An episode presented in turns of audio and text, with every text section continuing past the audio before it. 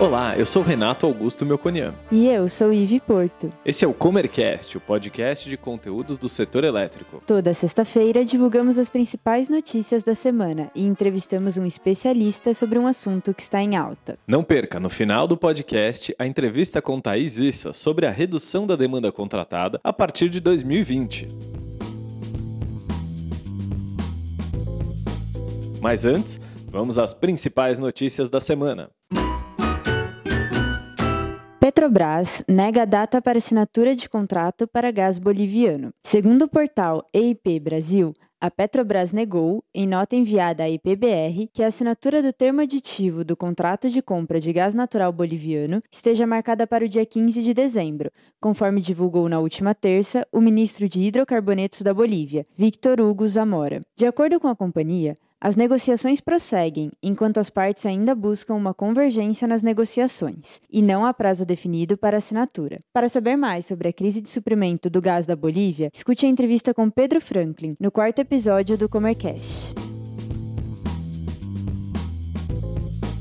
Modernização do setor elétrico deve ficar para 2020, diz o senador Marcos Rogério. Conforme a agência Infra, o senador Marcos Rogério, do partido DEM, de Rondônia, relator do novo arcabouço legal do setor elétrico, disse na última quarta-feira que o texto não deverá ser votado neste ano, na Comissão de Infraestrutura do Senado. Esse projeto de lei dispõe sobre o modelo comercial do setor elétrico, a portabilidade da conta de luz e as concessões de geração de energia elétrica. Descoberta gigante de petróleo em campo no estado de Tabasco anima a retomada da Pemex. Segundo o portal Petronotícias, a Pemex, estatal de petróleo do México, confirmou a descoberta de uma jazida com mais de 500 milhões de barris no campo Quesqui, no estado de Tabasco. Há cinco anos, a Pemex produzia quase 4 milhões de barris diários. Hoje, esse número chega a apenas 1,7 milhão de barris. Como a Petrobras, a estatal mexicana também tem uma dívida elevada, hoje passando de 100 bilhões de dólares. Em seu último resultado, a companhia teve um prejuízo superior a 4,5 bilhões de dólares no terceiro trimestre deste ano. Rio de Janeiro lidera o ranking de produção de energia solar distribuída no país. Apesar da crescente busca de energia solar no Brasil, o país ocupa apenas a décima posição dos que mais produzem e consomem energia solar, representando hoje 1,2% da matriz energética brasileira. Segundo o Portal Solar, em termos de instalação de geração distribuída, o Rio de Janeiro lidera o ranking da cidade com maior volume de geração, com 17,7 megawatts. Porém, Minas Gerais é o estado que lidera a geração distribuída de energia limpa. Se quiser saber mais sobre geração distribuída, escute a entrevista sobre mini e microgeração com Thales Bonato, no quinto episódio do Comercast. Mais informações sobre o futuro da energia solar fotovoltaica podem ser encontradas no sexto episódio do Comercast com Josiane Palomino. Energia elétrica movimenta 1,93 bilhão na liquidação financeira do mercado de curto prazo. A Câmara de Comercialização de Energia Elétrica finalizou, nesta terça-feira, a liquidação financeira do mercado de curto prazo, referente a outubro de 2019, que movimentou 1,93 bilhão dos 9,94 bilhões contabilizados. Do valor não pago, 7,93 bilhões estão relacionados com liminares de GSF no Mercado Livre e 80 milhões representam outros valores em aberto na liquidação. Segundo o blog do Instituto Millennium, dados apresentados em um estudo elaborado pela Federação de Indústrias do Estado do Rio de Janeiro evidenciam que a tarifa média de energia elétrica para a indústria é de 329 reais por megawatt-hora, possuindo uma variação que pode chegar a até 63% entre os estados. Quando comparamos estes dados com as tarifas praticadas em outros países, como por exemplo outros membros do BRICS, os números brasileiros chegam a ser 134% maiores do que a média das tarifas da China, Índia e Rússia. Se quiser saber mais sobre eficiência energética, escute a entrevista com Marcel Haratz no sétimo episódio do Comercast. E agora, vamos à entrevista. Hoje entrevistaremos Thaís Issa, coordenadora de relacionamento com clientes. Ela comentará sobre a redução da demanda contratada a partir de janeiro de 2020. Thaís, seja bem-vindo ao Comercast. Eu queria começar pedindo para você explicar para a gente o que, que é demanda contratada. Oi, Renato. Oi, Ive. Obrigada pelo convite. Bom, para falar da demanda contratada, primeiro eu vou falar um pouco da definição técnica do que é a demanda. A gente pode definir como a potência instantânea em watts em um instante de tempo. Numa indústria, a gente pode dizer que é quantos equipamentos estão ligados naquele instante de tempo. Então, isso é a demanda. Então, tendo esse conceito em mente, a demanda contratada vai ser um cálculo que a indústria vai fazer de quantos equipamentos ela mantém o dia todo ligado e quantos deles ela mantém ligado ao mesmo tempo. E aí ela vai conseguir encontrar um número que vai ser um equilíbrio de todos esses equipamentos ligados e dizer que essa vai ser a demanda contratada. Acho que tecnicamente todo mundo entendeu, mas tem um tecla SAP aí pra gente? Tem sim, tem uma analogia que bastante gente gosta de fazer, que é a gente pensar assim, num cano, né, de água, você pensar qual que é essa bitola do cano que você vai comprar, então essa seria a demanda contratada e o consumo seria a água que vai passar por esse cano. Então vão ter momentos do dia que você não vai estar tá usando todo o espaço que você tem disponível no cano, você vai usar só um pouco. E quando você usar esse espaço máximo do cano, seria essa demanda contratada.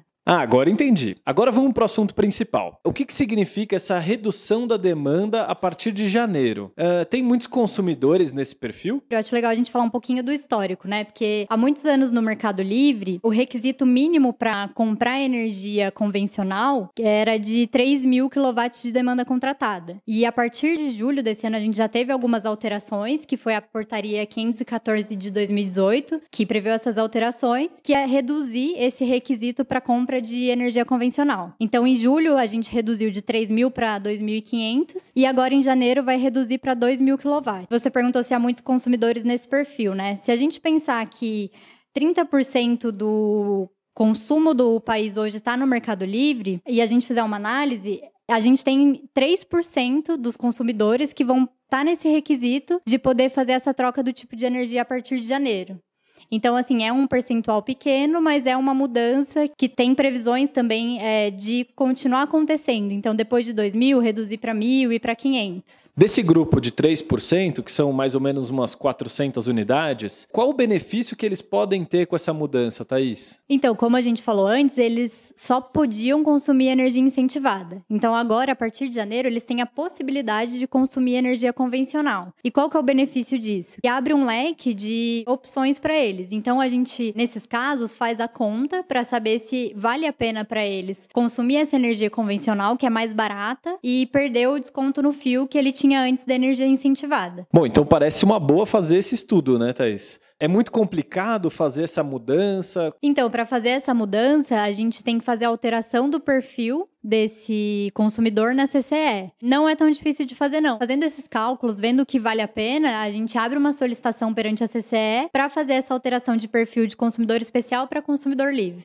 E ainda dá tempo? É, na verdade, assim, a gente precisa avaliar, né? Porque a gente já está em meados de dezembro, mas se não der para esse mês, dá para a gente fazer para o mês de janeiro para efetivar em fevereiro. Thaís, a gente viu que esse é um grupo seleto, é um grupo pequeno de 400 consumidores, né? Mas e para o setor elétrico como um todo? Tem algum benefício? que a gente pode citar aqui? Antes a gente tinha esse limite de 3 mil, diminuiu para 2.500 e agora está diminuindo para 2 mil. E a gente tem dois projetos de leis que já prevêem a diminuição desse limite para mil, depois para 500 e 300 kW de demanda. Futuramente, a gente imagina que isso diminua cada vez mais, podendo chegar até consumidores residenciais, por exemplo. Então, o que a gente de benefício é essa abertura do mercado livre como um todo. E essa progressão que tem acontecido e que deve continuar. Ah, entendi. Então, no futuro, a gente espera que todo mundo seja livre, né?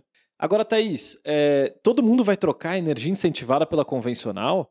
A energia incentivada vai acabar? Na verdade, não. Porque esses caras, eles têm opção, mas não necessariamente ele vai trocar, porque a energia incentivada, dependendo do custo do fio dele, continua valendo a pena. Então, a energia incentivada, ela ainda vale a pena para a maioria desses consumidores, mas o que a gente enxerga é que, futuramente, essa energia incentivada, até hoje já tem acontecido isso em alguns leilões de energia solar que a gente viu recentemente, é com um preço muito mais competitivo que parado ao preço da energia convencional. Então, o que a gente espera é que essas energias, né, incentivadas, cada vez mais tenham um preço competitivo. E além disso, também a energia incentivada, ela tem esse apelo sustentável, ela vem de fontes renováveis, então tem muitos clientes que prezam por esse certificado de energia renovável e isso pesa muito na hora de decidir também. Muito bem. Thaís, a gente está chegando no final da nossa entrevista. Eu quero agradecer a sua participação e para finalizar, eu queria saber o que, que a gente está fazendo para os nossos clientes que estão enquadrados nessa alteração da regra. Obrigada a vocês. Então, para os nossos clientes, o que a gente fez aqui foram essas análises que eu comentei de colocar de um lado o preço da energia incentivada e o desconto que ele tem na tarifa hoje da distribuidora e do outro lado o preço da energia convencional sem o desconto na tarifa e ver qual desses dois compensava mais financeiramente. Nos casos onde a energia convencional ela compensou mais financeiramente financeiramente, a gente auxiliou esses clientes a fazer a alteração do perfil na CCE e auxiliou na negociação do tipo da, da energia, né, dessa troca de energia com o contrato de longo prazo que ele já tinha firmado com os fornecedores. Porque para fazer isso tem uma renegociação, né, porque ele vende a energia incentivada que ele tem e compra a energia convencional. Então a gente auxiliou eles em todos esses aspectos. Tiver interesse em saber mais sobre gestão de energia, envie um e-mail para faleconosco.comerc.com.br. Aguardamos seu contato. Gostou desse episódio? Comente ou nos avalie no seu aplicativo de podcast preferido. Tem sugestões e feedback? Mande para nós no e-mail faleconosco.comerc.com.br ou nas redes sociais. Até, Até a próxima. próxima.